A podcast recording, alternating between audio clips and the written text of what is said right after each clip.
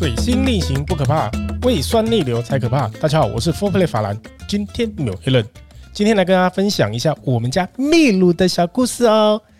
大家都知道，我现在家里已经有了一只可爱的小秘鲁，这只是一只橘猫。我们这只秘鲁呢，很特别哦。它有多特别？人家说十只橘猫，九只胖，那另外一只呢？另外一只特别胖。但是我们家的还是幼猫啦，还没有到胖的一个程度。但是我们家的秘鲁虽然是橘猫，但是它是母的。大家都说母的橘猫相当的稀有。最近呢，因为暑假的关系，法兰都会带着一带着小孩到处去玩，尤其是会集中在七月的这一段时间带带小孩出去，因为八月要做暑假作业，这样才有照片可以可以做。那在上个礼拜。法兰带那个家里的人跟那个秀清姐，还有我老我太太的姐姐们，然后我们去了宜兰。那我们这次第一次去宜兰的时候呢，我们也不是说第一次去，我们这一次去宜兰第一次带着秘鲁出门。那没想到说我们带一只宠物出门啊，却需要准备这么多的东西，整个的猫砂盆要带去啊，罐罐干饲料什么的，饮用水、它的碗、它的玩具、它的什么，就像我们当初。带新生儿一样，那秘鲁呢？她是一个非常害羞的小女生。那尤其是猫，它在一个陌生的环境的话，它都会相对的一些紧张。那它到民宿的时候，它反而是不断的在探索，你感觉不到它紧张，而且它非也是非常的活泼。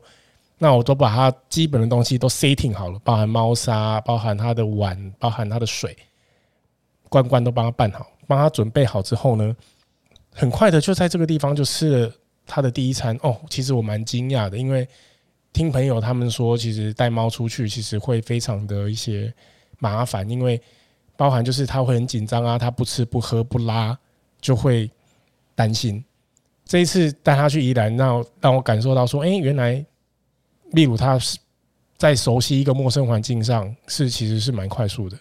法兰现在每天回家。都会听到秘鲁从床上跳下来，咔咔咔，亮亮亮亮亮亮亮亮，他就会跑出来。有时候太太她留在那个岳母大人家的时候，她也会把秘鲁带过去。那我下班回家的时候，我没有听到声音，我反而很不习惯呢。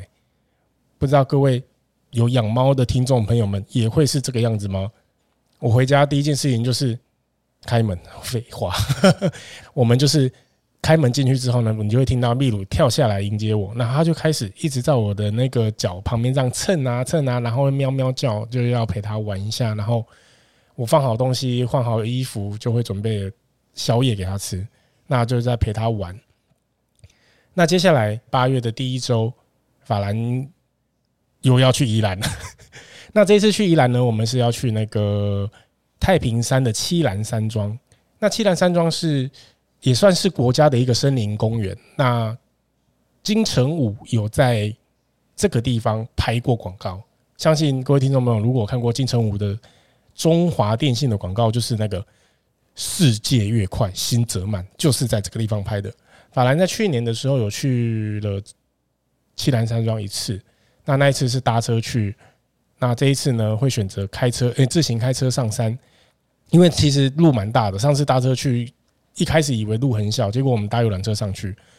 那上上山的时候，我们发现，哎，其实左右的风景跟一些自然生态，其实也蛮适合像带让小朋友下去体验，而不是说只是到很单纯的到了园区，然后到了小木屋，东西放一放，然后就让放牛吃草、爬爬山、看看水，就这样。那我们就是可以沿路的，因为附近也有西瓜田，那可以带小朋友去西瓜田。体验一下西瓜的成长，跟西瓜它到底是种在什么样的一个质地的一个地方。等到下一次栖兰山庄回来之后，有机会再跟大家分享一下我这一次去栖兰山庄的一些行程啊，跟体验。那今天的分享就到这里。水星逆行不可怕，胃酸逆流才可怕。我是法兰，今天没有 Allen，我们下次见，拜拜。